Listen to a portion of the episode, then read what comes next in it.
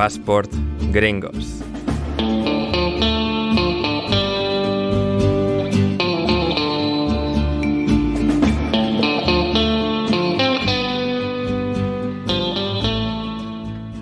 Bienvenidos a Passport Gringos. Hoy en nuestro episodio número 12 hablamos Hablamos de uno de los jugadores más icónicos de la historia del deporte norteamericano. Y qué mejor episodio que el número 12 para hablar del dorsal número 12 más icónico de toda la historia del deporte. Un jugador que ha ganado 7 campeonatos con dos equipos distintos. Hoy hablamos del mejor jugador de toda la historia de ese deporte llamado fútbol americano. Hoy hablamos de Tom Brady. Y para hacerlo junto a mí, Ander Iturralde, en primer lugar, está mi inseparable copresentador David Mosquera. ¿Cómo estás, David? Hola, Ander, ¿cómo, cómo estás?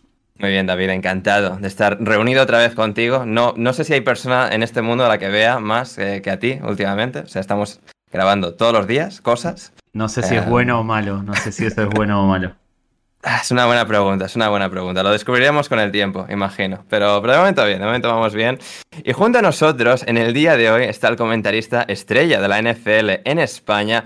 Es el autor de los libros Lecciones de Fútbol Americano, más lecciones de fútbol americano y sobre todo en el día de hoy, de Tom Brady, el partido más largo. Su nombre es Rubén Ibeas. ¿Cómo estás, Rubén? Hola, ¿qué tal? ¿Cómo estás, Ander? Pues encantado de estar aquí con, vosotras, o, con vosotros, hola David. Y bien, bien, vamos a hablar de, Tom Brady, ¿no? Ya se ha retirado, pero de Tom Brady siempre hay que hablar. Efectivamente, efectivamente. Bueno, ya se ha retirado por ahora, por ahora, ¿no? O sea, siempre hay que estar atento por si acaso vuelve otra vez.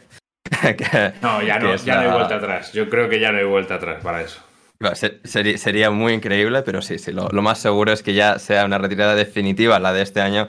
2023, una figura, la de Tom Brady, que es una de las figuras más fascinantes del deporte, seguramente por motivos, digamos, bastante diferentes a muchas de las grandes historias de deportistas. Alguien que ha tenido una carrera prácticamente perfecta, de hecho, eh, el borrón más grande es simplemente un poco el sabor agridulce de su final, de retirarse, volver para un año, uno de sus peores de, su carrera, y terminar retirándose. Todo lo demás ha sido un guion de, de, película, ¿no? Para alguien que, bueno, pues de alguna forma eh, sí que tuvo unos comienzos en la liga muy, muy inusuales para alguien que terminó convirtiéndose en la mayor leyenda de la historia de, su deporte, pero que a partir, digamos, de, su primer año de, debut ha sumado Super Bowls una tras otra con una franquicia envidiable, con un entrenador envidiable eh, durante años y años y años y sobre todo también una longevidad como no se ha visto en casi nadie eh, en todo el, el deporte mundial eh, no sé, Rubén, tú cuando te preguntan sobre Tom Brady, ¿cuál es la primera forma de describirlo describirle que se te viene a, la cabeza? Como alguien tan, tan singular. Mm, bueno, tú lo ves por fuera, rubito, eh, eh, caucásico, y dices, bueno, pues buen tipo. Y es una de las personas más ambiciosas y más terroríficas que te puedes encontrar en un campo de fútbol porque él solo pensaba en ganar, en ganar y en cómo poder seguir ganando. Y gran parte de esa mentalidad tan asesina, por decirlo de alguna manera, o robótica, le ha llevado pues a, jugar hasta, hasta la edad que, terminó jugando en este 2020, en esta temporada de 2022, pero que él la acabó en 2023, en enero de 2023, y que le ha permitido ser, pues lo que decías tú, ¿no? probablemente el mejor jugador de fútbol americano de la historia. Mm, total.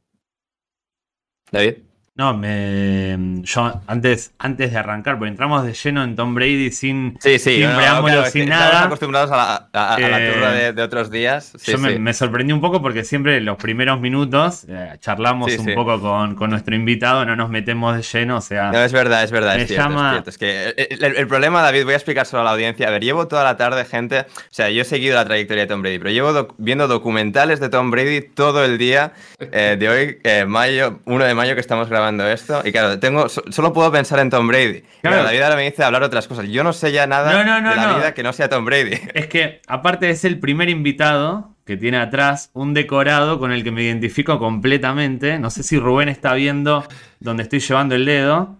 Lo que tengo acá. Ah. No sé si lo ve, que es lo mismo que él tiene colgado en la pared. Y después tiene un póster de Rocky, de Rocky Balboa, que es eh, un personaje, una, una, una saga que menciono en cada uno de los episodios de, de Pass por Gringos, que Ander no vio. Ander solo vio la 1 y vio la 4 para un, para un programa que hicimos.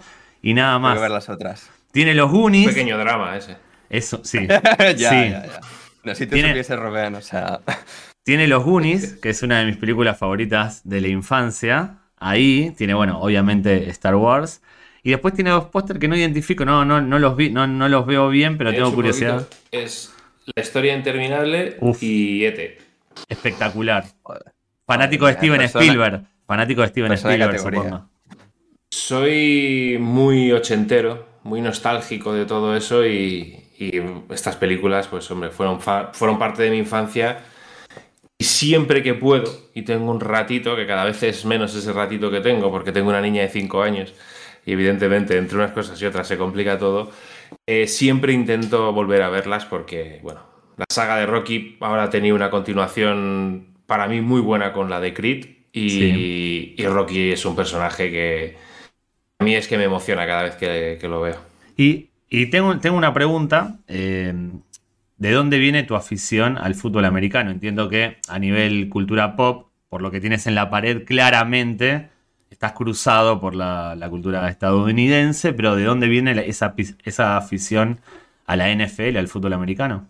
Pues de ver un partido, de, de estar en mi casa tumbado allá por 1996, eh, sin saber qué hacer por la noche, porque aquí eh, lo malo de los partidos de la NFL, sobre todo los de prime time, son que las tenemos que ver muy de noche, y de cruzarme con un partido con unos señores que iban con un casco amarillo, con una camiseta verde y con un tipo con el número 4 que se llamaba Brett Favre, que estaba lanzando como un poseso frente a precisamente los New England Patriots en, en la Super Bowl que gana, que gana Green Bay. A partir de ahí me llama mucho la atención el juego y yo he sido jugador de baloncesto profesional en categorías eh, FEB de aquí y mediante el trato con los jugadores americanos, ellos, el jugador americano que hacía la fiesta cuando era la Super Bowl en su casa y demás, íbamos medio equipo ahí a su casa, más que nada a pasarlo bien y a tomarnos unos refrigerios y demás, pero eh, a mí me fue llamando la atención y poquito a poco me fui enganchando porque es un deporte que a mí yo creo que por mi background, ¿no? De, de ser jugador de baloncesto, de estar siempre pendiente de, del, del scouting del rival y demás, todo este tema táctico, creo que el fútbol americano es probablemente el deporte más táctico que hay, más técnico que hay. Me llamó tanto la atención que me, me acabó enganchando muchísimo y hasta hoy. ¿Y, y lo jugaste alguna vez? Y Ah, se me pasa no, por la vaya, cabeza. joder. No, no, joder. O sea, ni, ni flag football ni nada. No, no, no, no, no, No. que me pueden dar un Bien, golpe bien, en bien. cualquier momento. No, no, no quiero bien, saber bien, nada bien, de eso. Vale, bien, Ru- Rubén persona todo lo que, todo, de, de todo de lo que sea do- dolor, todo lo que sea dolor, lo intento evitar. Lo intento evitar. Es una sabia decisión, es una sabia, una sabia decisión. Admiro, admiro mucho a los jugadores de fútbol americano de cualquier categoría, de cualquier país y de cualquier liga. Bien, Mm. bien. No, no, o sea, fantástico, ma- maravilloso. Y, y pues eso, mencionaba, no sé, David, alguna, alguna cosa más, porque yo solo, eso, como solo puedo pensar Brady, ya, o sea, mi cerebro Claro. no funciona para nada más que sea este episodio, pero igual hay alguna cosa más que tengamos que compartir con nuestra No, audiencia. yo le tengo que decir a Rubén y a nuestra audiencia, a ti no Ander, porque ya lo, sabe, ya lo sabes, no soy una persona que consuma eh, mucho fútbol americano, mucho béisbol, ni mucho hockey. Soy una persona más de Sí, fútbol le, y le- le estoy, baloncesto. le estoy enseñando la, la palabra de Dios. Sí, sí, sí, esto para que lo sepa Rubén, para... soy un gran fanático de las películas de fútbol americano, porque para mí es uno de los deportes, junto al boxeo, más cinematográfico que existe. Creo que si hay que hacer una película de deporte, yo elegiría el fútbol americano. Creo que se, se presta muy bien eh, para eso. Sí, y- lo, lo que tiene son también grandes que- momentos de como Exacto. picos, ¿no? Grandes momentos de tensión, de, de suspense y, y realización que se dan también, mu- que son muy dados, ¿no? A lo que son las películas.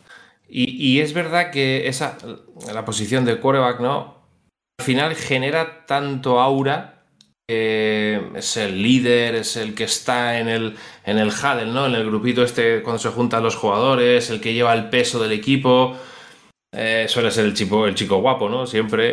eh, y, esto sí que, sí que te da, te da mucho para, para montar un guion y, y a correr, ¿no? Y, y a disfrutar. Yo creo que sí, que es verdad que las películas de fútbol americano eh, se pueden hablar de, de muchísimas, pero yo siempre recomiendo, entre comillas, más allá de que sean buenas o malas películas, que yo no entiendo ni no tengo ni idea de cine, eh, equipo a la fuerza, que aquí se llamó equipo a la fuerza, ¿no? Que eran The Replacement, que es una película de Keanu Reeves, que es una película fantástica para. No para conocer la liga ni el deporte, pero sí para ver lo que es un equipo de fútbol americano, ¿no? Y además te enseña muy bien las posiciones, porque hasta te habla del kicker, ¿no? Eh, y por supuesto la de un domingo cualquiera. Un domingo cualquiera es Al Pacino y es un, es un peliculón con ese speech final en el, en el vestuario, que es una maravilla. Yo creo que son dos películas, hay muchas más, pero esas dos, eh, yo creo que en cada una en su estilo te hacen conocer más o menos bien el fútbol americano. Sí, y sobre eso en el primer episodio de Paz por Gringos eh, hablamos de películas de fútbol americano y justamente dos de mis favoritas son esa de Replacements y Un Domingo Cualquiera, que además tienen una curiosidad que no transcurren en un partido, en, una final, no transcurren en la Super Bowl, sino en, la, en las rondas anteriores. No, no son, y, no utilizan los equipos, no, debían de tener licencias, no, sea, no son los equipos reales, son equipos claro, pero en la, NFL. Claro, mm. pero en la trama no hace falta que sea la final de un campeonato. Es tan bueno el fútbol americano para, para ser llevado al cine que no necesita ser un partido decisivo, a diferencia de otros deportes. Todas las que se llevan al cine de fútbol tienen final, tienen partido decisivo igual que de, boxeo o de otros deportes. El fútbol americano es tan bueno en ese sentido que puede ser un partido de primera ronda que ya es espectacular. Mm, absolutamente. Sí, sí. O sea, amén a, lo que acaba de decir David. Y ahora, ahora sí, Ander, ahora sí, Rubén, sumerjámonos en Tom Brady. Yo soy más o menos un desconocedor a nivel deportivo de Brady. Sí, sí sé, conozco sus apariciones en, en, la cultura popular, pero dijiste que empezaste a ver fútbol americano en el 96 y estoy hablando muy, tirando un triple desde muy lejos, Tom Brady ya debía estar en la universidad en el 96, debía estar em, empezando a... Sí, diría que 96 o 97, eh, sí, 96 es su primer año, diría, en la Universidad de, Michigan. Sí, sí, eh, ese es su, su primer año y bueno, sí, tiene ahí, digamos, un bagaje respetable, es un equipo exitoso, una de las grandes universidades de fútbol americano de, de, Estados Unidos. Y bueno, pues después de eso, a pesar de formar parte de un buen equipo y tal, llega, llega al draft, pero es una... Esas grandes historias, porque se ha convertido en el jugador en que se ha convertido, a diferencia de otros grandes del deporte que piensas, pues yo que sé, a Messi se le veía ya desde muy joven un talento especial, a Michael Jordan, que llega al draft como uno de los eh, mejores en hockey, Wayne, Wayne Gretzky. En NFL, pues claro, por un lado has tenido grandes quarterbacks que han llegado con mucha pomposidad. Peyton Manning fue elegido eh, número uno de su draft para luego pasar a ser uno de los más icónicos.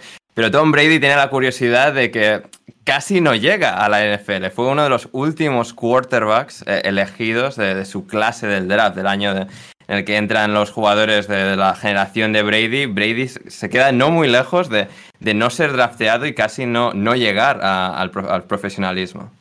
Sí, mm, y es lo que marca ¿no? la carrera de, Tom Brady, tanto ese draft como los años, los dos primeros años en, college, en la universidad, porque no es titular, él llega a Michigan, además viene de California, el cambio es muy grande para él, el clima es, totalmente contrario a lo que él había vivido eh, y, es capaz de en esos dos años eh, ganarse a pulso la titularidad en su tercer año, que incluso eh, en el último año, en tercer año es, titular del equipo, pero en su último año tiene, problemas para hacerse con la titularidad, no problemas, sino que el entrenador les hacía jugar a, él y al, y al reserva, les hacía jugar alternativamente los cuartos, ¿no? Hasta que mitad de temporada ya se hace con la manija del equipo y, los, lleva, y los lleva a ganar el, título, el título de la Orange Bowl. Em, yo creo que Brady eh, se ha hecho siempre eh, o se ha construido a base de intentar demostrar a los demás que estaban equivocados. Y esa es la, historia que bueno, muchos, muchos jugadores de fútbol americano o de otros deportes la llevan a cabo, pero no, yo, creo que no hasta, el, hasta la cima que la ha llevado Tom Brady. Y en ese draft de, de 1990, del 2000 pasa eso, ¿no? Que, que Tom Brady sale en el número 199, que sale en sexta ronda, que salen seis quarterbacks antes de él y que incluso los propios Patriots no tenían muy claro a, a, quién, a quién elegir, ¿no? Había dos jugadores en los que se fijaban los Patriots para esas rondas bajas y, terminan eh, eligiendo a, Tom Brady. Y afortunadamente para ellos se llevan al chollo ¿no? de, la historia de los drafts.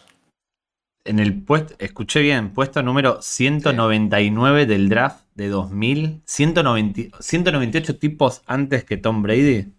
Correcto, y seis quarterbacks antes. Con el, con, el, diario del lunes es fácil, o sea, hoy en 2023 decimos, uy, qué estúpidos que fueron, como no nadie eligió a Tom Brady, pero si nos situamos en 2000, ¿es, es, justo ese puesto número, es justo ese puesto 199? ¿O tendría que haber estado un poco eh, antes escogido? Eh, a ver, eh, hacer el quarterback de una universidad como Michigan y acabar con un récord, creo que acabó siendo titular 25, 20 ganados, 5 perdidos, mm, de que fue titular en la universidad, a mí me resulta, me resulta muy lejos. Me parece que eh, tú lo... Claro, es, verdad ah, que, tú tienes ahora una percepción de él, ¿no? Pero, por ejemplo, para hacer el libro, que también lo escribió conmigo Marco, Marco Álvarez, em, vimos partidos de Brady en la universidad jolín, tú ves, el, tú ves a Brady jugar no era un mal quarterback, ni mucho menos. Era un quarterback que lideraba a su equipo y que sabía pasar el balón. Pasa es que tuvo muchos problemas en el proceso pre-draft de su año. Es un jugador que en la combine, por su físico, hizo malos números. Es un jugador del que se decía que no tenía brazo NFL para lanzar en profundo.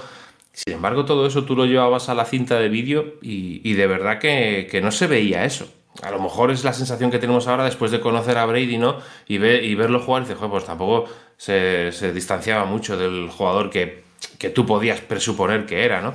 Yo creo que sí hubo algún error en los, en los scouts en cuanto a, al scouting de, Tom Brady. Evidentemente, eh, no deja de. El draft al final no deja de ser medio lotería, ¿no? Es. Tú vas a. Por ejemplo, en este draft ha habido equipos que han elegido 10, 11 jugadores y lo mismo, siete jugadores de esas selecciones no juegan ni un solo snap en la NFL. Así que lleva mucho eh, el éxito o el fracaso del jugador en el futuro en un equipo NFL, lleva mucho la constancia y, el entrenamiento que él haga y sobre todo cómo la franquicia sea capaz de, hacerlo, de hacerlo evolucionar. Y hay, hay muchas diferencias de juego entre el Brady universitario y el Brady, el Brady profesional, crack.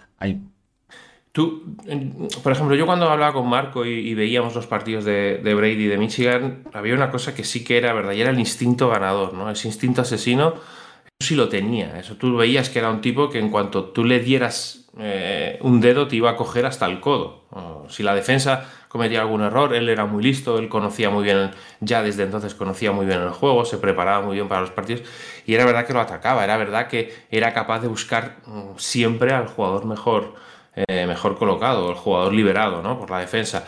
Evidentemente, una vez que llegas a la NFL y sobre todo que tienes un entrenador como Bill Belichick, pues eh, empiezas a escribir un libro que muy probablemente el 90% de los corebacks no sean capaces de escribir, pero porque no han tenido a un profesor al lado dictándoles ¿no? lo que tenían que, que escribir. Y él, que es un tipo muy listo, porque si algo es Tom Brady, aparte de tener talento, es que es un tipo excepcionalmente inteligente, eh, pues es capaz, eh, fue capaz de, asimilar todo eso y de ir mejorando su juego, de ir preparándose y de ir... Eh, más que nada, más que el talento de brazo o el talento para jugar al fútbol, fue capaz de ir preparándose, acondicionando su cuerpo para todo lo que tenía que venir. Él sabía que los pies no los tenía rápidos y ágiles y él trabajó muchísimo en sus dos primeros años para que eso cambiara. Él sabía que su físico pues era lo que era y tenía que trabajar en eso. Al final, como os digo, no deja de ser un tipo inteligente sabiendo cuáles son sus defectos y, cuál es lo que y qué es lo que tiene que arreglar.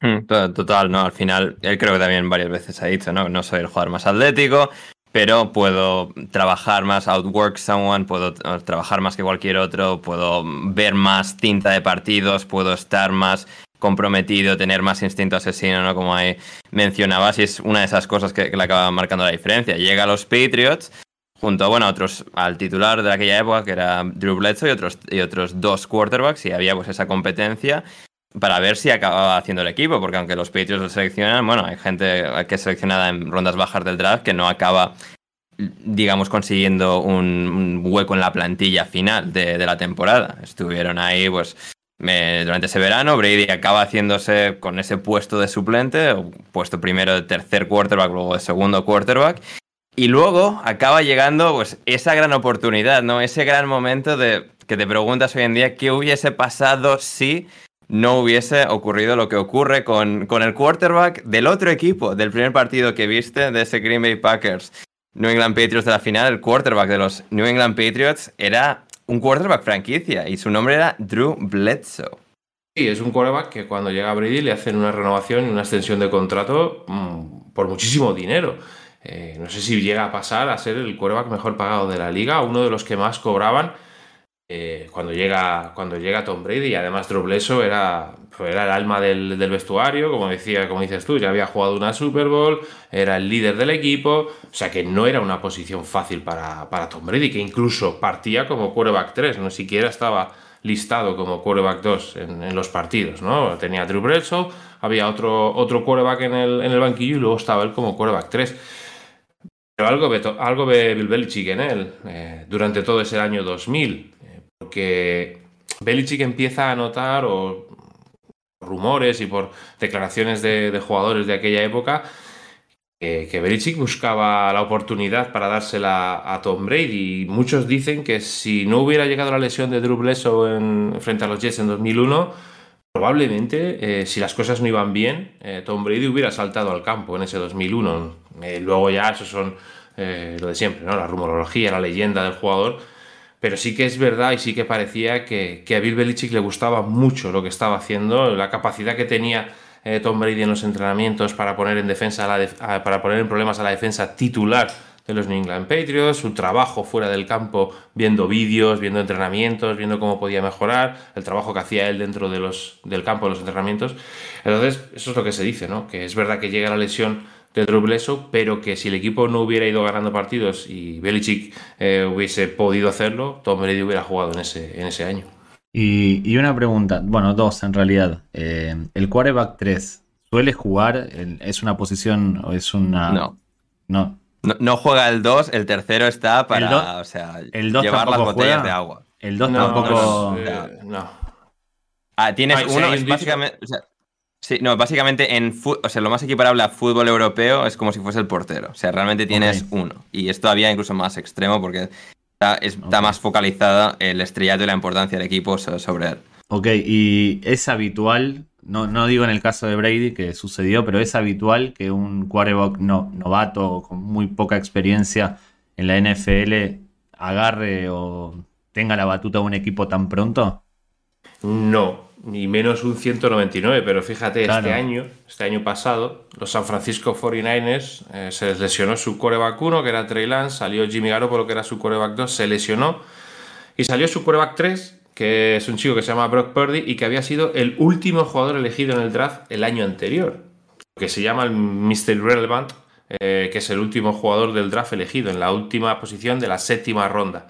Salió a jugar, hizo un trabajo extraordinario. De hecho, se lesionó en la final de conferencia. De hecho, eh, hay que ver cómo, cómo, va con esa lesión, porque mucha gente dice que puede ser el cuerva titular este año de, de los San Francisco 49ers. No es lo normal, es algo que no pasa nunca, pero que eh, el fútbol americano es tan extraordinario que siempre va a haber historias de estas. ¿Y el equipo de Brady en aquel momento era candidato al, anillo? ¿Era candidato al título? No. No. Era un equipo, competitivo, pero no era ni mucho menos candidato a. ¿Y había ganado algo en su historia? No, es que, claro, ahora la percepción con los Patriots. Claro, había llegado aquí a Super Bowl del 96 es curiosa la, percepción de los Patriots hoy en día, porque claro, son la franquicia más ganadora, pero, pero o sea, con muchísima diferencia de todas las demás en los últimos 25 años. Y cuando llega Brady, antes de toda esta época dorada, eran pues una franquicia de las que pues hoy en día no se escucha mucho. Por ejemplo, les comparas con unos Jacksonville Jaguars, unos, yo qué sé, unos Tampa Bay Buccaneers que luego fueron a jugar, pero sea, tenía la historia de ser un equipo de Boston, tener cierto empaque, pero como ganadores no eran, digamos, una franquicia puntera. No, ni. Era un equipo, una franquicia que había tenido muchos problemas en el pasado, que era una franquicia que, no ganaba, con, temporadas perdedoras. Y que bueno, que parece que con la llegada de. que había tenido problemas antes de la llegada de Belichick también había tenido diferentes entrenadores. Pete Carroll, que ahora es un entrenador como la Copa de un Pino, que entrena a los Seattle Seahawks y que es una de las, de las grandes mentes, no triunfó en los, en los New England Patriots. Llega Belichick y bueno, se intenta cambiar esa, esa historia hasta que lo consiguen, ¿no? Sí, eh, no, absolutamente. Estaba pensando ahora paralelismos en mi cabeza, sobre todo igual para gente que no esté Te tan lo digo. familiarizada. O sea, Di, en el Real Madrid. Por ejemplo, sí, yo sí estaba pensando más, el ejemplo más reciente de. No sé la historia, difícil. no sé la historia de Estefano. Y llegó y el Real Madrid empezó a ganar todo a nivel europeo. Claro. Jordan, Jordan Sí. en los Bulls, pero bueno, los Bulls También, no volvieron también. a. Sí, sí, y el paralelismo quizás, a ver, es difícil porque incluso el Barcelona ya era una superpotencia, ya habían ganado Champions, ya, ya era un equipo importante, pero es como Belichick llega, o sea, un, un entrenador sin experiencia, pero que tiene buena pinta, que ha sido asistente, que va ascendiendo, digamos, en, los rankings, y pues, digamos, Guardiola llega en 2008 y acaba pues haciendo estrella a un jugador que no era el foco, como Messi no era en los años previos a Guardiola, y de la mano pues acaban teniendo esta eclosión tan, tan enorme que, que les sitúa pues esto como uno de los equipos más icónicos. La diferencia con los Patriots es que no solo fue ese primer año, encadenan tres Super Bowls y luego un total de seis eh, a lo largo de, de 20 años. Sí, es lo que ocurre, ¿no? Que ahora eh, muchos aficionados nuevos, de hecho estos dos últimos años, critican, ¿no? Bueno, es que estamos haciendo las cosas mal, es que... No, es que lo que, es, lo que hicieron los Patriots en esos 20 años es algo... Voy a decir que es irrepetible o que nunca más va a pasar porque nunca se sabe, pero yo no creo que lo vaya a ver. Ojo con los Kansas City Chiefs que están, eh, van por el mismo camino, pero es tan complicado ganar en la, en la NFL, es tan difícil. El sistema está montado para que, para que no se repita campeón y para que no haya equipos, para que no haya dinastías.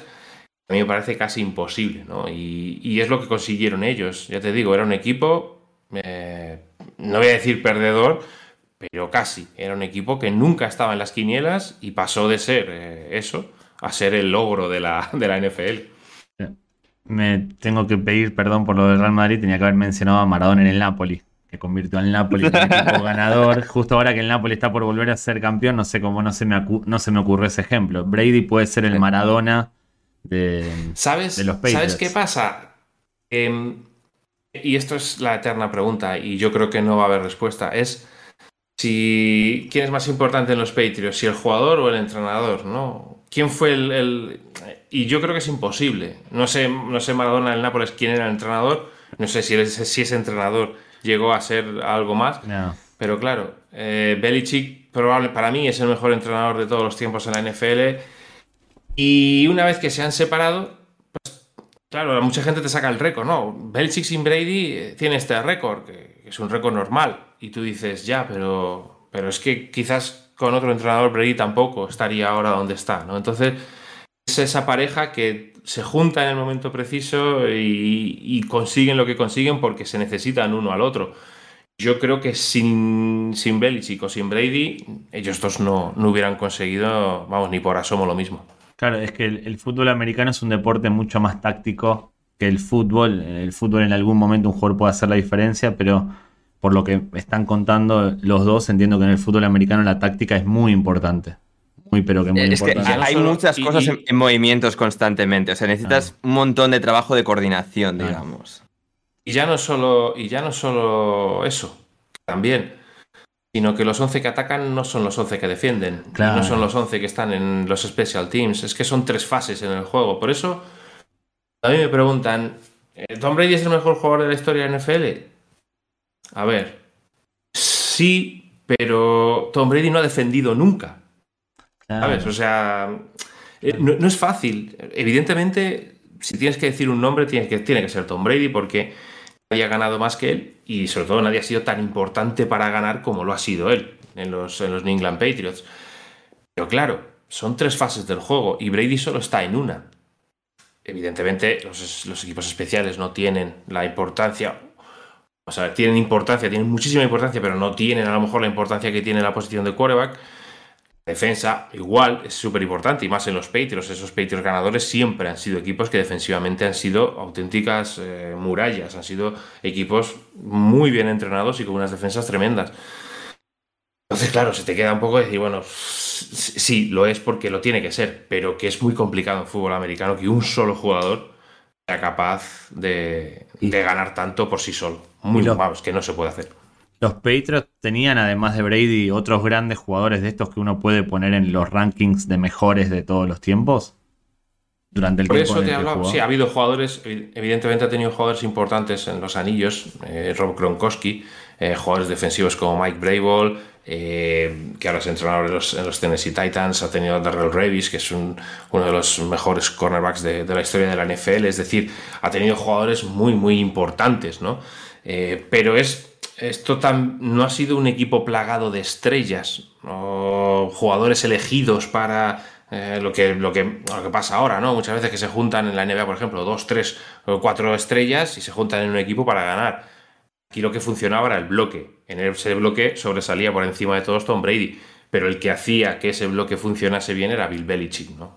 Eh, que, funcionase como un equipo eh, peligrosísimo y un equipo que era una amenaza constante para el rival, era el entrenador. Y que no suene esto a quitarle méritos a Brady, que ni mucho menos, porque jugar la posición de quarterback para mí es jugar la posición más complicada en cualquier deporte.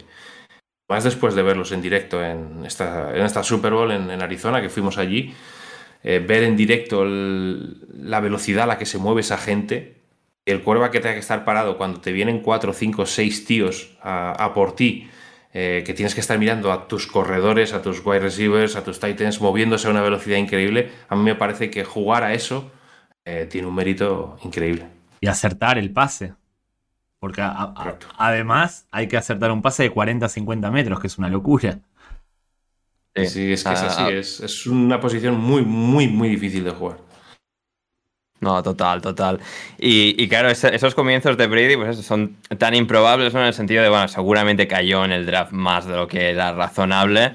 Llega, se hace con el puesto a partir de una lesión de, Drew Bledsoe, de, un choque duro, de nuevo, le estaban persiguiendo, le dan al quarterback una toba impresionante se acaba perdiendo dos meses de temporada y ya una vez vuelve, Brady ya se ha hecho, digamos, con el equipo, seguramente porque Belichick, por bueno, los motivos que fuesen, por congeniar más con él, por verle algo más de facilidad para, ser entrenable, eh, se hace con el puesto. Bledsoe vuelve curiosamente en las semifinales de la primera Super Bowl que ganan todos juntos, porque Brady se lesiona en ese partido, ganan gracias a Bledsoe y luego en la Super Bowl es esa decisión otra vez, un poco ese momento de una decisión que cambia eh, el flujo de, la historia para siempre. Vuelve Brady a jugar tras su lesión y perderse la mayoría de la semifinal. Ganan ese partido en el que no son los favoritos contra los San Luis Rams de la época que estaban arrasando.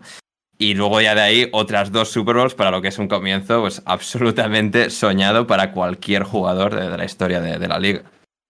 Sí, tres, eh, anillos en cuatro años, ¿no? Eh, en 2001 es como dices tú, Juan, la, final de conferencia frente a los Pittsburgh Steelers, se lesiona a Tom Brady y, es Drew Bledsoe el que tiene que, hacer que, funcione el equipo y terminan ganando. Y durante todas esas semanas, esa semana de espera a, la Super Bowl, la pregunta del millón era quién iba a jugar y Belichick siempre lo dejó bastante claro. En el momento en el que Tom Brady esté bien, eh, esté al 100% y pueda jugar, va a ser el quarterback. Y al final es que el equipo juega mejor con él. Eh, lo que se, tú lo que veías en el campo era un jugador con Bledsoe que aguantaba mucho el balón, que sufría muchos golpes, que tardaba en soltar el balón. Y con Brady era todo lo contrario. Brady era un, robot. Brady recogía el balón, lo soltaba rápido, hacía que el equipo se moviese. Y, eso es lo que quería Belichick. Entonces Belichick lo, tuvo claro. Y además es que Brady responde, responde a las mil maravillas con un último drive fantástico en aquella Super Bowl para para que, para que se llevaran el anillo. Entonces, eh, luego ya el equipo va cogiendo ritmo, la defensa se va, se va instalando todavía más, el ataque cada vez funciona mejor y llegan los, los títulos de 2003 y 2004. Mm. Era. Mm, ¿En su primer año sale campeón entonces? No, o sea, el primer año se lo pasa de suplente, digamos, 2000, y luego ya su primer año en el que toma la titularidad 2001, y ya a partir de ahí ya titular por así. Y ahí ya empieza a ganar, o sea, en su primer año como titular gana. Sí, primer año Super Bowl. Qué locura. ¿Hay, precedentes? ¿Hay precedentes de algo así en...? Tres, tres en tus cuatro... Sí, ahora que son dos de cinco. Mahomes estuvo en su año rookie, y mm. no jugó es verdad que luego juega y llegan a finales de conferencia y pierden con, con los propios Patriots y al siguiente año sí que, sí que gana. Muy complicado. No ha habido ningún quarterback rookie que haya ganado una, una Super Bowl. Ninguno. Brady se puede considerar rookie. No, no se considera rookie porque estuvo un año y jugó algunos snaps. Pero sí es verdad que cuando fue titular en su primer año llegó, llegó a la Super Bowl y la ganó. Y eso, ese, esos, esos éxitos automáticamente colocan a Brady en, a nivel popular en Estados Unidos como uno de los mejores, automáticamente o le costó. En, en 2004, cuando gana su tercer anillo, siempre ha habido un problema que ha sido, antes lo ha, nombrado Ander, Peyton Manning. Eh, siempre ha habido una comparación Peyton Manning, siempre no. Durante muchos años de Brady, todo el mundo ha dicho que Peyton Manning era mejor que Brady. Esto empiezas, esta es la conversación que nadie quiere tener y que todo el mundo cree tener la razón. Eh, Peyton Manning fue uno de los, para mí, uno de los tres, cuatro mejores quarterbacks que yo haya visto nunca jugar. Eh, ¿Qué ocurre? Que Peyton Manning no era capaz de ganar a Tom Brady. Hubo muchos partidos en playoffs en que se enfrentaron los Indianapolis Colts de Peyton Manning frente a los New England Patriots de Tom Brady y la mayoría de veces, el 90% de las veces ganaba Tom Brady. Y sin embargo, la gente, la mayoría de la gente seguía diciendo que Peyton Manning era mejor que Tom Brady. Eso se mantuvo durante muchos años hasta que llega 2014, 2016, eh, Brady, 2019, Brady gana seis anillos y ahí ya se acaba el, debate y sobre todo más cuando se va a Tampa y consigue el séptimo. Y Peyton Manning tenía equipos, tenía equipos competitivos como para estar a la altura de los Patriots. Tenía, tenía muy buenos equipos ofensivos, él era parte de eso. Sin embargo, en defensa eran buenos equipos, porque, porque eran buenos equipos, pero no tuvo Peyton Manning nunca un entrenador como Belichick. Bueno, es que la mayoría de los cuervas no han tenido un entrenador como Belichick. Claro.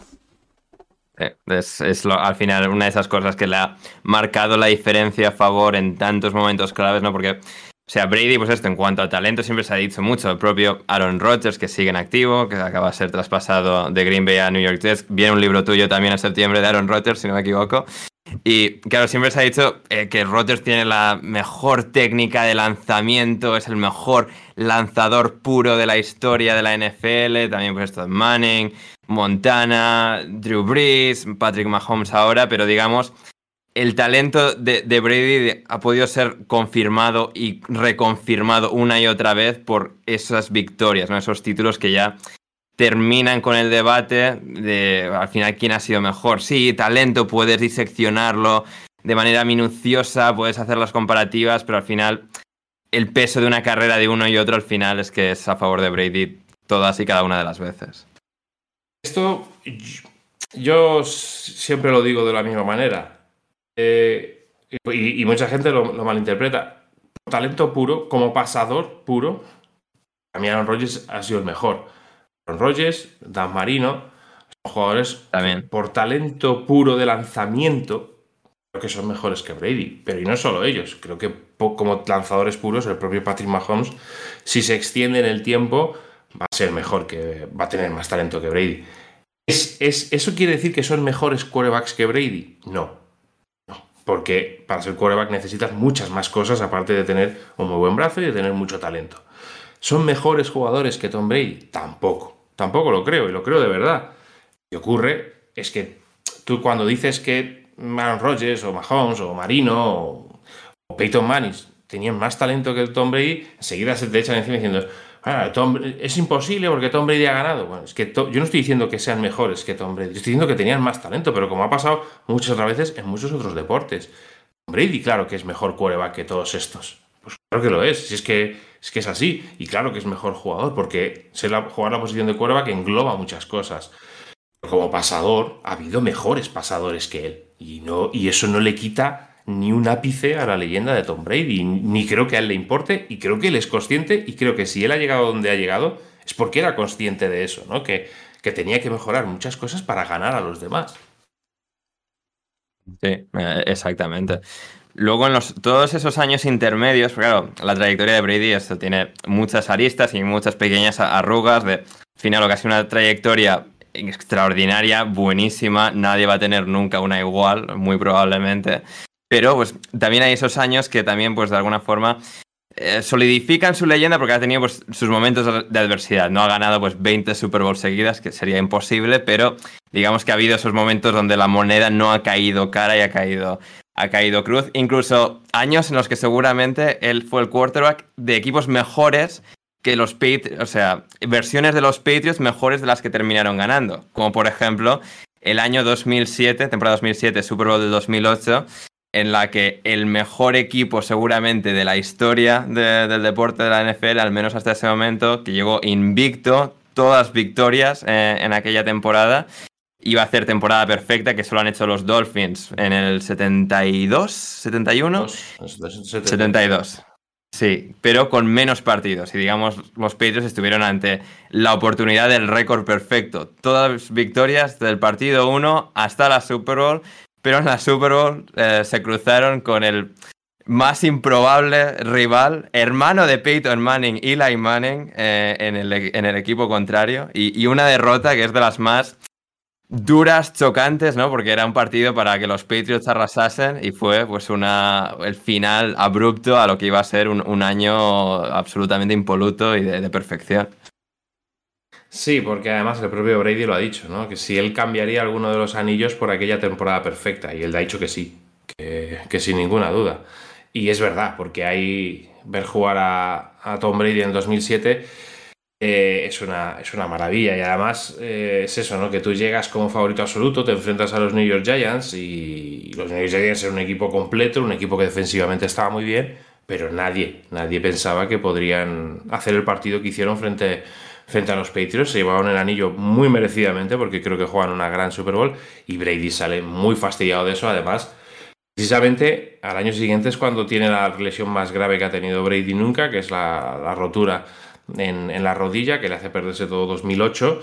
Y bueno, es un momento complicado para él en el sentido de que, de que ya no es un jugador joven, ¿no? Digamos, ya está, ya está en los 30, ya es un jugador que, oye, pues que, que que todo hace pensar pues, que una lesión a esa edad, en aquella época sobre todo, no es lo mismo que, tenerla ahora, eh, pues oye, le, le, genera algún, algún tipo de duda, ¿no? Y, bueno, ese, 2010, ese 2008 le sirve, para, le sirve para muchas cosas, para afianzarse como, para afianzar su, su vida personal con, con Giselle Bunchen y, y, para iniciarse de nuevo en, lo que, en lo que vuelve a ser en 2010, que en 2010 vuelve a ser un equipazo, vuelve a ser un equipo muy peligroso, pero que se vuelven a, encontrar otra vez con, la misma piedra en el camino. ¿Hasta, ¿Hasta qué edad suele jugar un quarterback? ¿Cuál es, ¿Qué es lo habitual en un quarterback? ¿35 años? Hombre, ahora, ahora la edad se extiende, ¿no? Ahora Rodgers va a jugar con 40 años en, en los Jets esta temporada y los, evidentemente, eh, la evolución física de los jugadores y todo lo que rodea a la medicina deportiva va mejorando, ¿no? Pero sí es verdad que con 35 o 36 años un que empieza ya a notar eh, pues que el brazo no va de la misma manera, son muchos pases, es, mucho tiempo eh, tirando de hombro y es muy complicado, es un deporte ultra violento y ultra agresivo y ultra duro. Y, y, no es fácil, ¿no? Que con 35, 36 años, 37, pues estés jugando en la liga, porque seguro que has tenido un historial de lesiones importantes y eso hace que tu cuerpo pues lo vaya notando. O sea, más mérito para Brady haber, haber jugado hasta no, no, Sí, sí, Una de las... Una de las mm, yo no sé si decirte la más importante. Casi, ¿no? Es la capacidad que ha tenido para alargar su carrera. Es que eso es, impensable. Es impensable. Yo no, no, me entra en la cabeza como alguien con 45 años puede estar jugando en la NFL al nivel que ha jugado Brady. Que ha sido un nivel cuando ganan el anillo, que son con 43 años o 44 años, juega como el mejor de los cuervas de la liga. O sea, eh, el MVP se lo dan a Aaron Rodgers, pero, pero juega un año espectacular. Entonces, a mí lo que me sorprende es eso, ¿no? Es que si Brady es lo que es, es por la capacidad que ha tenido para, aguantar, para que su cuerpo supiese, supiese aguantar todo el castigo físico que, que, se, que se da en la NFL y alargar su carrera hasta, hasta la edad. Es que es impensable. O sea, es que Aaron Rodgers tiene 40 y Aaron Rodgers lleva 3 años eh, amagando o, con el retiro en la cabeza. Aquí Brady, Brady dijo que quería jugar hasta los 45 y hasta los 45 abogado. Y el, último año de Brady, estoy desde mi total ignorancia de este deporte y de, Brady. El último año de Brady fue eh, malo, bueno. Entiendo, no fue de su mejor año, pero fue malo, se arrastró, entre comillas. ¿Dio pena o algo por el estilo? Eh, fue, fue decente incluso en un muy mal equipo. O sea, un año que le sobra por completo en su historia, un poco lo que comentaba al principio, de que al final ah, rompe un poco la perfección con la que termina anunciando su retiro en 2022, vuelve para un último año, pero incluso haya mantenido el tipo. O sea, a la altura de su carrera. No se puede decir, no se puede decir que haya jugado mal. Lo que pasa es que este tipo de jugadores tiene un nivel tan alto que en cuanto bajas un poquito, siempre vas a tener gente diciendo te estás jugando mal, lo estás haciendo, pero no, ni, ni por asomo es un mal año, es un año normal en cualquier otro, incluso bueno en algún que otro, que otro quarterback, ¿no? Él hizo lo que pudo en un equipo que estaba muy mal, en unos Tampa Bay Buccaneers no había por dónde cogerlo, sobre todo en ataque tuvieron, fueron una de las peores ofensivas de la liga. Él no jugó a su nivel, como es evidente, pero de ahí a que haya jugado mal, yo, vamos, yo no lo creo. O sea, comparable con Michael Jordan en los Washington Wizards, por ejemplo. Mm, sí, no puede ser. Eh, Puede ser que Jordan a lo mejor jugara un poquito mejor o tuviera picos un poquito más mm. altos. Por ejemplo, antes hablábamos de Peyton Manning. Peyton Manning en su último año fue un desastre. Increíble, ¿eh? o sea, cómo lo mantuvieron ahí, o sea, entre algodones lo suficiente para llegar hasta el título y ganarlo. Y, se vio que era un jugador que ya no podía jugar fútbol americano. Lo que pasa es que una de las defensas más, más en aquellos Denver Broncos fue una de las defensas más increíbles de toda la historia de la NFL y, lo, y, lo, llevaban en volandas, pero Peyton Manning era un jugador que no podía jugar y, algo muy parecido le pasó a Drew Brees también hace poco, que su último año ya notabas que el brazo no era ni por asomo lo mismo, cosa que con Tom Brady, aunque no haya, como repito, aunque no haya jugado su nivel, tú veías que era capaz, incluso tuvo dos o tres remontadas en el último cuarto, el año pasado, es decir, mm, que podía haber jugado otro año más, perfectamente yo creo. Ok. Sí, sí, sí. Es, que esa es la, cosa que, que, más ha destacado, como decía Rubén antes, es no solo es un ganador sin precedentes, es que ha tenido una longevidad sin precedentes, es que ha juntado dos factores eh, absolutamente eh, inverosímiles. Además, esto no solo en un deporte cualquiera, en un deporte en el que te machacan, en el que vienen a por tu cabeza en cada jugada. Y, el poder resistir, tener la habilidad suficiente, tener solo una lesión grave en toda su carrera, porque puedes decir de muchos otros, de Peyton Manning mismamente, que al final ese último año es, digamos, fruto de tener unos años antes tener que operarse el cuello, o sea, tener que mm, recuperarse una lesión de cuello, que es algo que no parecía que iba a poder volver, vuelve, tiene dos, tres años buenísimos y luego ya el último se le acaba la gasolina, consiguen ganar, pero digamos no es siendo un quarterback extraordinario Peyton Manning como señalaba Rubén y lo que tiene Brady más allá de esta última temporada ha tenido tres fuera de New England con los Tampa Bay Buccaneers. Y digamos, en ese debate Brady Belichick es cierto que incluso hoy en día, teniendo Brady un título más, la comparación es imperfecta porque hay demasiados factores en un equipo NFL para decir, no, bueno, esto ya constata que era Brady la clave y no Belichick, al final en todos esos años era la clave prácticamente al 50-50. Y, y, claro, teniendo ese título extra, sí que en su, al menos en su narrativa, en toda la trayectoria de Brady, irse de New England a un sitio totalmente nuevo y ganar esa Super Bowl, una Super Bowl que se disputaba en Tampa, es como pues una, una cereza más encima de, la tarta de, Brady.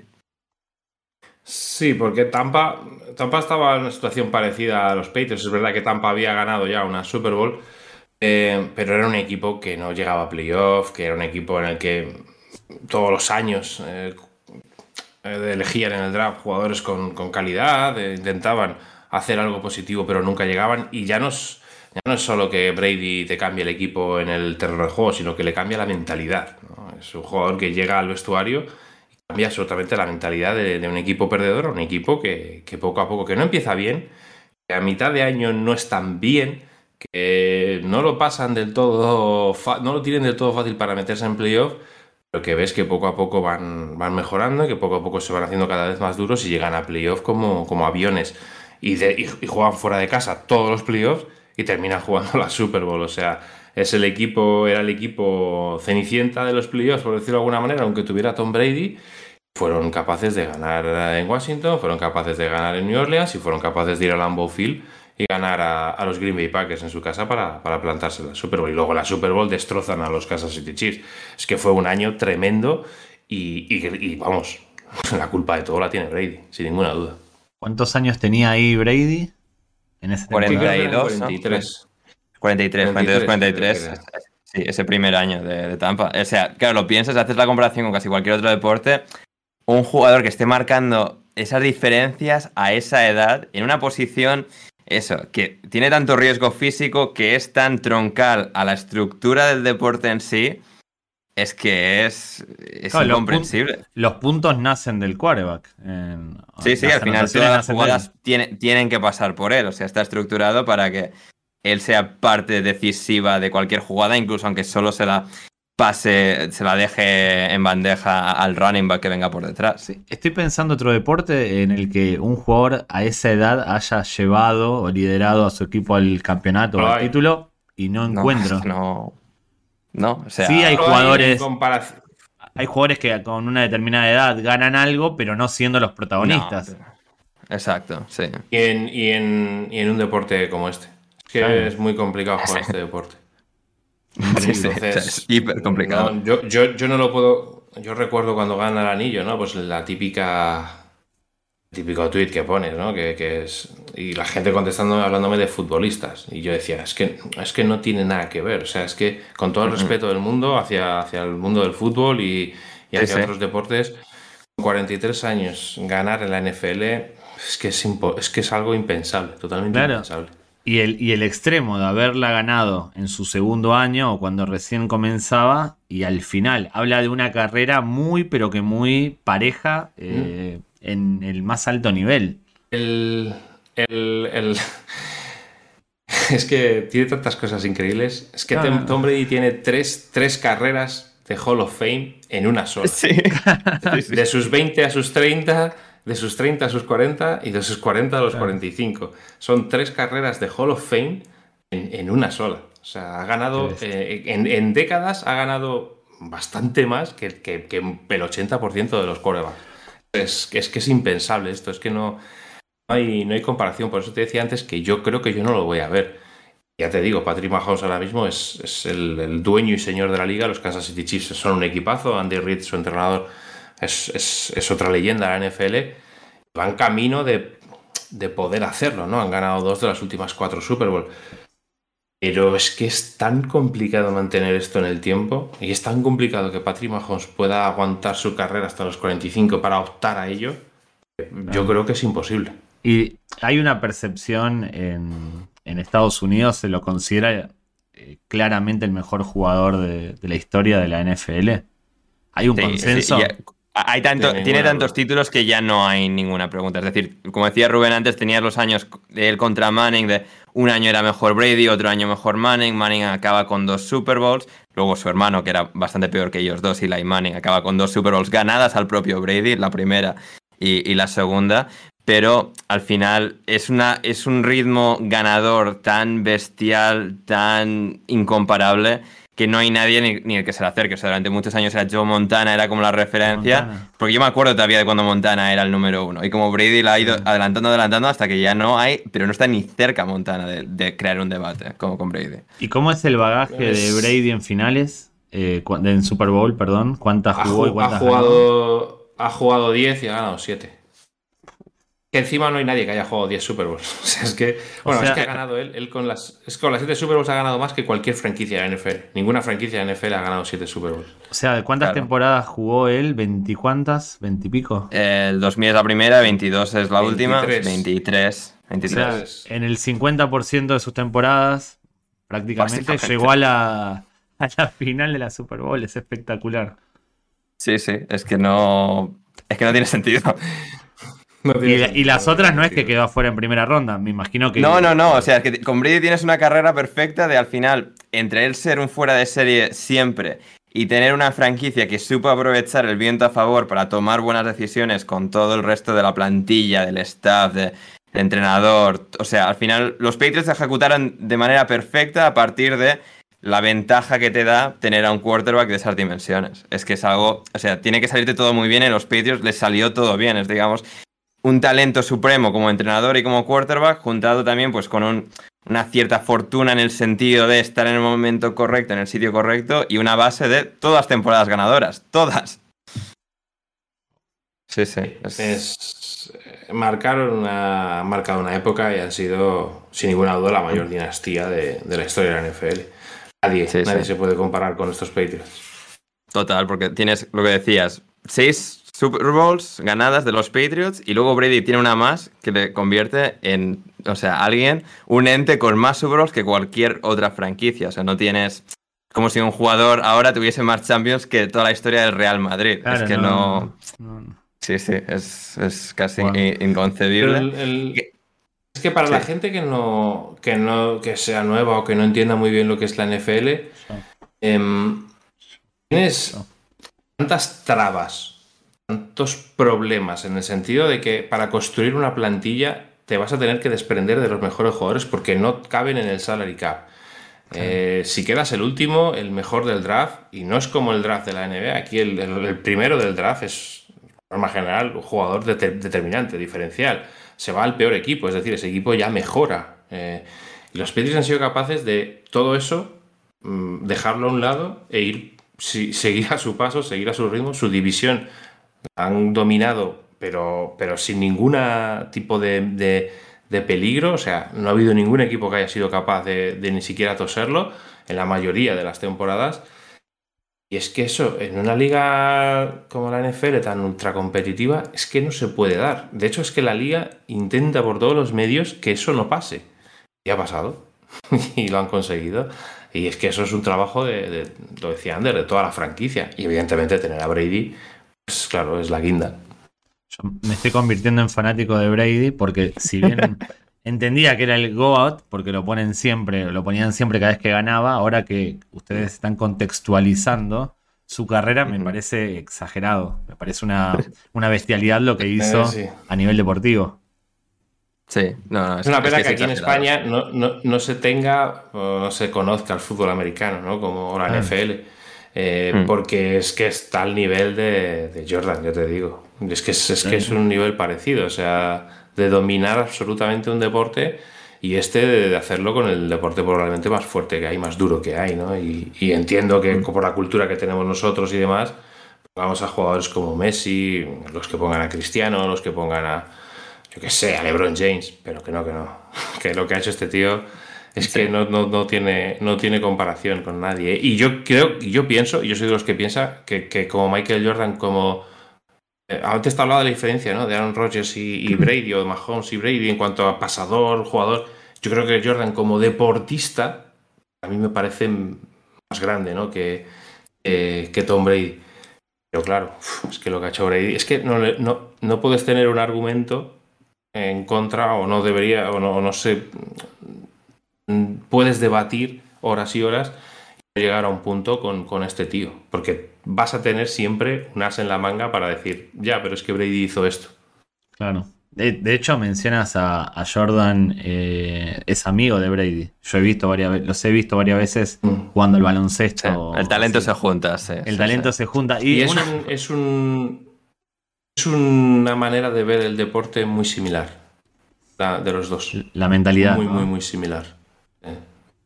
Mm. cuando escuchas que, hay que, hay que entrenar, de que hay que mejorar y que hay que vivir. De hecho, hay un. En Disney, ahora en Disney Plus, hay, hay un documental de Brady, el documental que hizo Brady para ESPN. Y el último capítulo, porque. Me, los he, me, he metido todos los episodios en vena, Rubén. O sea, ya me los conozco como la palma de mi mano. con esto de la retirada, pues hubo un capítulo, eran 10 capítulos del documental, y, y el último no, no, se rodó y, se sacó hace poco. Y yo lo vi, además lo vi el otro día, no lo había visto.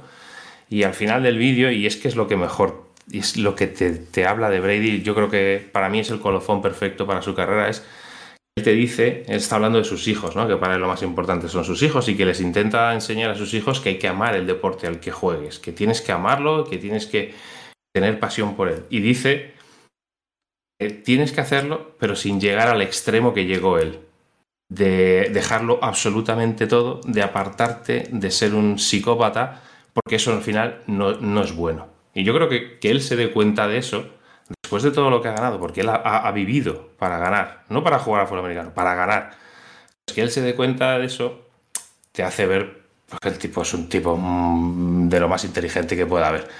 Y bueno, y es que su, su resumen, y me parece que es la manera perfecta de, de, de, de, decir lo que es o de demostrar lo que es Brady, ¿no? Decirle a sus hijos que amen el deporte que juegan, que lo tienen que vivir eh, de la mejor manera, con pasión, pero que no se conviertan en lo que se convirtió su padre, porque al final lo vas a pagar. Eh, hay una cosa que además eh, me hace coincidir con esta apreciación de que Brady es un tipo inteligente, que es como él a lo largo de su carrera se supo reír de sí mismo fuera del terreno de juego. Por poner un ejemplo, Cristiano Ronaldo tiene una imagen y se nota que no le gusta que, bromen con él, no se presta a chistes, no se presta a ningún tipo de participación en películas y demás. Y Tom Brady, sin embargo, tiene varias apariciones, la más conocida es la de Ted 2, en la que intentan eh, sacar su semen para reproducirlo. Eh, y Brady se prestó a eso y se nota que disfruta. Es una persona que sabe reírse de sí mismo, es inteligente. Tom Brady aparece en la película esta de Matt Damon, que está pegado al hermano, caracterizado como un nerd informático, irreconocible. Y el tipo se presta a eso. Eh, Tom Brady va a Jimmy Kimmel, Jimmy Kimmel, o como sea que se pronuncie, y se Kimmel, pone a leer. La segunda bien. Bien. Te tiré varias para acertar, porque mi pronunciación es horrible. Eh, se pone a leer tweets ofensivos en una sección que tiene Jimmy Kimmel. Kimmel. Mm. Eh, Sí. En el que a un famoso se pone a leer tweets en los que lo insultan o que le dicen cosas. Y Tom Brady se presta a leerlos y a bromear con eso. Yo me saco el sombrero porque tiene todo para caer mal Tom Brady.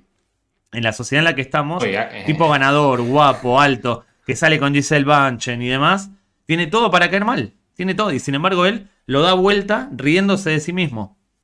Sí, sí, y es que es así. Además, él eh, cuando sale de Patriots muestra una cara que no habíamos visto hasta que sale de allí, ¿no? En Patriots era todo muy, muy oscurantismo, todo, mm, todo para adentro del vestuario. Y una vez que sale de allí, llega a Tampa, él empieza a utilizar un montón sus redes sociales, cosas que no, cosa que no había hecho antes, y empieza a hacer Por lo que eso, sea, Belichick no le molaba mucho igual esa. no sé, eh, pero sí, Sí. que se, se quita ese peso de encima y es un troll. Al final se convierte en un troll de, de Twitter, o sea, y de redes sociales, metiéndose con Aaron Rodgers y vacilando a uno a otro. Que al final ves que es un tío que, oye, que lo dices tú, ¿no? Que no le importa reírse de sí mismo. Porque yo es que creo que es que eso es lo, mejor, lo más sano que puede haber y, para qué preocuparte cuando has ganado siete anillos, para qué me voy a estar preocupando de lo que me diga uno, me diga otro, vamos. Exactamente. Sí, sí, total. Y, claro, es, y- y es curioso, ¿no? De, de Brady esta última temporada extra y sobre todo o sea, la vuelta anticlimática después del retiro, de la adulación general, de lo que, digamos, no se retira justo después de la Super Bowl.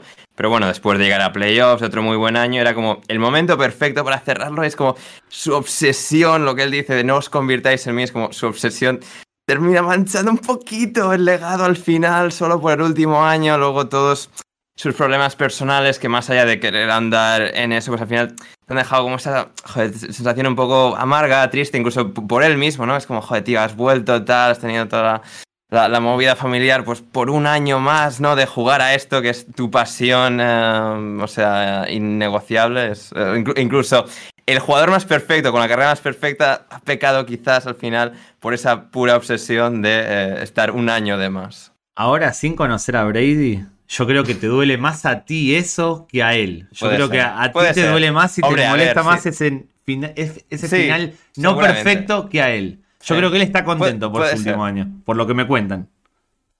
Sin Puede conocer. ser, no lo Hombre, sé. Habría que mí- preguntarle. a mí- pero- A mí no me gustó. A mí no me gustó que volviera porque es eso, ¿no? Había acabado, Mm. cuando se retira, él había llegado a la, a final, a la semifinal, al divisional, Sí, al partido contra- divisional Sí. contra los Rams.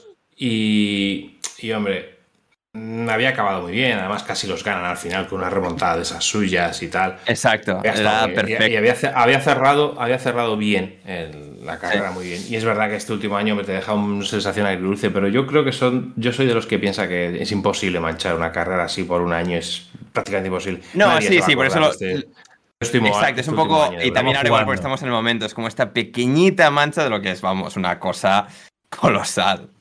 Sí, sí. Creo que él se equivocó, se equivocó. No, es lo que has dicho tú, ¿no? Al final ha habido. Giselle Bunchen siempre ha sido alguien que ha apoyado mucho a, Brady, pero que es verdad que era sabido que le insistía ¿no? en que se retirase, que, que, que, tuviese más presencia en la vida familiar y demás. Y hombre, yo creo que debe ser una de las causas de, todo, lo que, de todo lo que pasó. Luego ¿Qué, pasó? hemos oído más cosas. se, ha divorciado David. Pero ¿cuál es, cuál es el contexto de eso? ¿Qué, ¿Qué, fue lo que sucedió? Desconozco. Se dice, se rumorea que, que Giselle Bunchen dijo que hasta aquí hemos llegado cuando dijo que quería volver. Pero yo he escuchado otras cosas, he escuchado que también hubo problemas, eh, perdió mucha pasta con las, con las criptomonedas y demás, y no sé si eso también eh, sería eh, pues un golpe para su relación con su mujer, ¿no? No lo sé, es al final cosas que, Nunca vamos a saber, yo creo, porque Brady para esas cosas sí ha sido muy. Él ha sabido separar muy bien todo lo que, lo que ha sido dentro del campo con lo que era su vida fuera. Y es eso que mencionas de las criptomonedas, de que perdió dinero y demás, eh, Brady es un tipo que supo administrar o que sabe administrar su fortuna. Sí, por lo que se ve desde lejos, sí. O sea, tanto, bueno, es decir, tanto él como ella estaban involucrados en las criptomonedas. Creo, eh, siempre ha dado la imagen de que ambos han sido eh, ejemplares en, el, manejo de, su patrimonio. Claro, me refiero a eso, un tipo más cercano a Roger Federer que a Allen Iverson, por poner un ejemplo. a nivel manejo de, dinero. al final no dejan de ser rumores y bueno, al final ya sabemos cómo es esto, ¿no? Algunos tendrán algo de base, algo de cierto y otras cosas pues no, no serán. Mm. Y eh, vamos, yo creo que, lo, que para la, relación con su mujer fue un golpe muy duro que, dijera que iba a volver. Sí, porque además lo, ves incluso en los documentales, no solo en el último, de, que es como el Last Dance de Jordan, de 10 capítulos, uno que hizo para Facebook hace unos años, en el que hay es como mucha presencia familiar, es él como en familia. Y, o sea, ella misma lo cuenta a cámara de, o sea, es como parte de la trama de cuántos años más vas a jugar. Esto fue en 2018, juega cuatro años más, se retira y luego es como, venga, vuelvo para un año más cuando ya has dicho que te retiras, cabrón. Es como, es una, es una pena ver cómo, cómo terminó eso, pero, pero sí, bueno, más allá, más allá de ese pequeño pues, eh, detalle al final eh, personal, pues bueno, eh, hemos visto una trayectoria increíble de, de, un deportista. Y claro, alguien, como lo que comentábamos, ¿no? en la comparación con los quarterbacks, claro, al final, o sea, este tiene más talento, mejor técnica, tal. Algo también con, Brady, que lo estaba pensando porque ayer estaba viendo, no la NFL, pero los playoffs de, de hockey de la NHL, pero perdieron los Boston Bruins de manera cataclísmica, sorprendente. Eran el número uno contra el número 8 y perdieron la prórroga del, del séptimo partido en casa. Y claro, pensando en el contexto Boston, lo importante que ha sido Brady para la ciudad de Boston, todos esos títulos en una, en una ciudad que a la par que los Patriots empezaron a ganar todos, los Red Sox, los Bruins, los Celtics y, y los Patriots. Y claro, algo también pues esto, tan espectacular de Brady, tan perfecto en la narrativa, porque al final yo lo veo mucho desde la perspectiva de que los títulos de Brady ayudan a reflejar lo que ha sido como jugador, porque pues en NFL, con Rodgers, con Breeze, hay tantos que todos, todos sabemos que son muy buenos, pero ah, no tienen los títulos, ah, tal, y con Brady es como, vale, lo tiene todo y ya no, no podemos, no dejamos, no hay ningún motivo por el que dejar de reconocer su, su, grandeza. Y claro, con Boston pasa en el equipo de hockey que baten el récord histórico de victorias en una temporada regular de hockey sobre hielo Llegan a primera ronda, parece que van a ganar y se les acaba torciendo todo y se va a retirar, todo parece indicar que se va a retirar eh, Patrice Bergeron, que ha sido uno de los grandes iconos del deporte en Boston los últimos 20 años, que ha tenido una trayectoria parecida a Brady, ha estado todos estos años en Boston, y acaban perdiendo de manera dramática y cruel en la prórroga, acaban llorando, se marchan, entonces como lo difícil que es el deporte de élite, incluso cuando eres un jugadorazo tremendo, increíble, de poder ganar, o sea, es tan difícil y que Brady al final ha tenido eso y más, ¿no? Es como algo tan contrapuesto a lo que entendemos por deporte que, realmente lo, diferencia, ¿no? De, casi todo el mundo. Brady ha hecho algo que es eh, muy malo y es que cualquier jugador eh, en la comparativa con él no, no, la, no la sostiene y es muy injusto muy injusto porque va a haber, ha habido y va a haber muchos muy buenos quarterbacks, excelentes, élites, pero en cuanto lo vas a comparar con él, no, no, Mm. no llegan. Y es, me parece Sí. muy justo para el, para el resto. Y, Sí. y bueno, es lo que yo veo que, que no se merecen, ¿no? El resto, porque decir, porque puedes. eh, es que es tan difícil ganar un solo anillo en la NFL que no lo puedes comparar nunca con los siete que tiene Brady. Sí. Pues, eh, esa es la historia, esa es lo, eso es lo que, lo que define al final a, las leyendas y, con esta, pues, pues oye, él ha hecho lo que tenía que hacer y los demás intenten hacer lo suyo. Sí, no, eh, exacto. eh, es, es eso. Y al final, porque claro, eh, en hockey lo estaba pensando con la comparación esta. Los, estos, Patrice Bergeron, Brad Marchand tienen un título, ganaron en 2011 y han sido un grandísimo equipo que ha estado siempre que han sido contendientes. Como como en NFL has tenido a los Packers, tienes a los Chiefs con Mahomes, incluso pre-Mahomes. Has tenido tantos equipos, pero llegar y conseguir ah, la victoria en todo contexto y circunstancia eh, es algo es- especial, único, que al final también, pues influye un grado de fortuna, porque aunque es- haya sido buenísimo, tengas un talento brutal, necesitas algo que, que te apoye en un momento eh, improbable, imposible, y, y Brady lo ha conseguido, es algo que, que hace eso, de su historia tan, tan especial. Eh, David, no sé, algo, algo más, creo que ya hemos diseccionado ya esta figura, esta carrera de, de manera ya impecable, gracias a Rubén. Soy, a partir de ahora soy fanático de Tom Brady. Yo me hago fan, me hice fanático de Tom Brady con esta charla. Bien, bien. está, está bien. Eh, pues eso, creo que ya, ya hemos tocado prácticamente todo, toda su carrera. También el componente, como preguntaba David a- al principio, ¿cuántos, ¿con cuántos jugadores ha jugado? Jugado con muchos. Rob Gron- Gronkowski, el mejor tight end, digamos, receptor interior, que también es parte de, la defensa del quarterback, el mejor de la historia en su posición. Gente como Randy Moss, uno de los mejores eh, receptores exteriores de, la historia de la NFL. Con él no ganó y, ganó, sin embargo, con muchos, pues esto, igual, igual es que era en el sentido de Wes Welker, Julian Edelman, Dania Mendola, gente que sacaron de debajo de las piedras y que fueron trascendentales para él. Es que hay, hay toda historia deportiva, los veintitantos años de Brady, toda su trayectoria, tienes, o sea, todo tipo de narrativa deportiva, él la ha encarnado de una manera u otra y eso es lo, lo espectacular. Eh, Rubén, tu, tu libro sobre, sobre Brady, ¿dónde lo puede encontrar la gente? Pondremos el link en la descripción, pero para la gente, si quiere saber todavía más, porque hay mucha carrera, mucho detalle en, en el que adentrarse, ¿dónde pueden encontrar Brady, el partido más largo? Pues en, en Amazon está, por supuesto, y luego pues en librerías de grandes almacenes, el Corte Inglés, la Casa del Libro, la FNAC y cosas así, y por ahí lo, lo tiene la gente. Bien, bien, fantástico. ¿Y- en septiembre, es- eh, el libro eso? sobre Rogers también, ¿no? Tendremos que traerte para hacer promo de eso también. Bueno, Pues yo encantado. Sí, sí, en septiembre sale el libro de Rogers. Es algo que, que si lo escribo solo, eh, es algo que, bueno, mm, la editorial, mi editorial Corner me lo, me lo permitió. Les, les dije que necesitaba bastante tiempo para hacerlo porque no quería hacerlo como, como el de Brady, no quería que se pareciera a Brady, no quería que fuera una historia normal. No quiero decir nada porque creo que, que a la gente, que quiero sorprender a la gente, pero es una manera muy peculiar de contar la trayectoria de Aaron Rodgers por el carácter, que son dos eh, personas totalmente distintas, dos polos opuestos, y, y se merece pues que, que lo cuente de, de otra manera. Septiembre estamos mirando a ver qué fecha podemos sacar, pero vamos, a principios de septiembre yo creo que, que estará fuera ya. Con, con el inicio de la NFL, ¿no? Coincide con el inicio de la. Esa es la idea. Sí. Sí. ¿Cómo, Sí, sí. voy, cómo voy aprendiendo de NFL? Poco a poco, poco Sí, a sí. poco, me voy metiendo en ese, en ese mundo. Sí, sí, eso, o sea, va a estar David en la semana 1 ya ahí, o sea, Siete- siete de jalándose el, el resto septiembre, entero. Bueno, pasa, le repito a Rubén, yo soy muy ignorante en todo lo que tiene que ver con NFL real. A nivel películas y demás, controlo, pero lo que es en la realidad es un deporte que no sigo por una cuestión de... de- Yo, nunca yo lo soy ignorante con muchas cosas, ¿eh? con muchísimas, pero muchísimas, así que no pasa nada.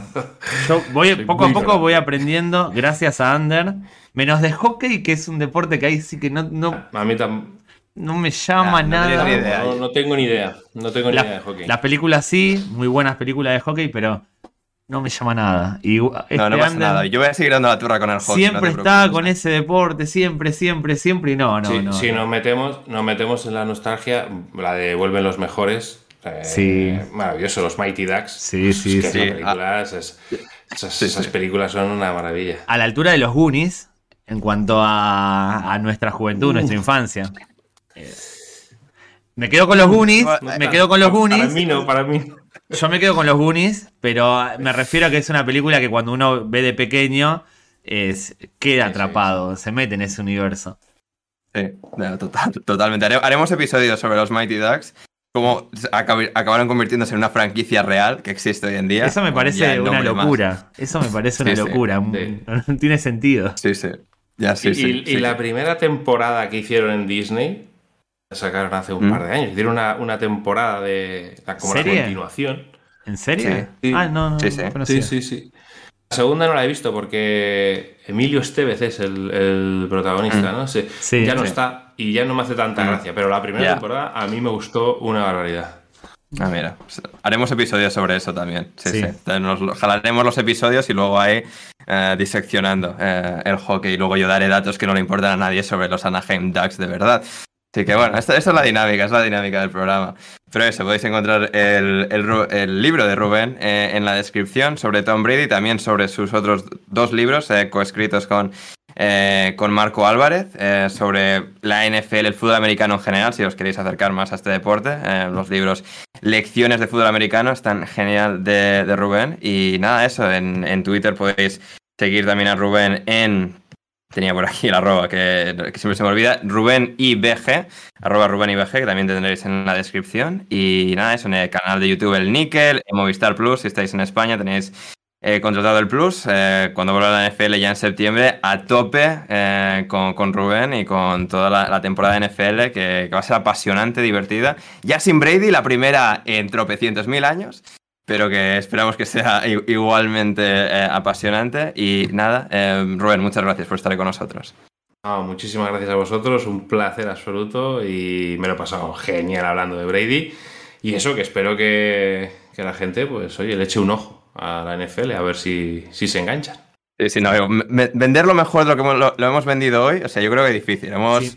Contado epicidades, historias, victorias. Sí, sí, lo sí. que pasa es que ya no está, del que hemos hablado ya no está, pero bueno, hay Ya, ya, ya, pero bueno, Mahomes, gente, Mahomes, engancharos a Mahomes, a Rodgers, a- hay un montón de gente guapa. No, además, si me estoy enganchando yo poco a poco a la NFL, cualquiera se puede enganchar. Además, como vengo del mundo del fútbol, voy a tener que empezar a buscar al nuevo Brady, que es algo que hacemos los futboleros de buscar al nuevo algo para entretenernos. Sí, sí, sí. Así que vamos a estar, voy a estar buscando al nuevo Brady. Voy a anticipar al nuevo Brady.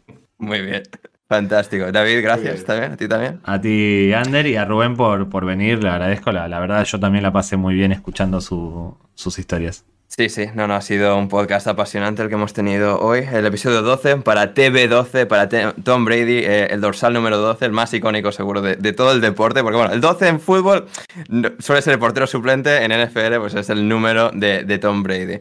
Así que nada, él es Rubén Ibeas, Da- David Mosquera, yo soy Ander Iturralde y nos volveremos a encontrar muy pronto en una nueva edición de Passport Gringos.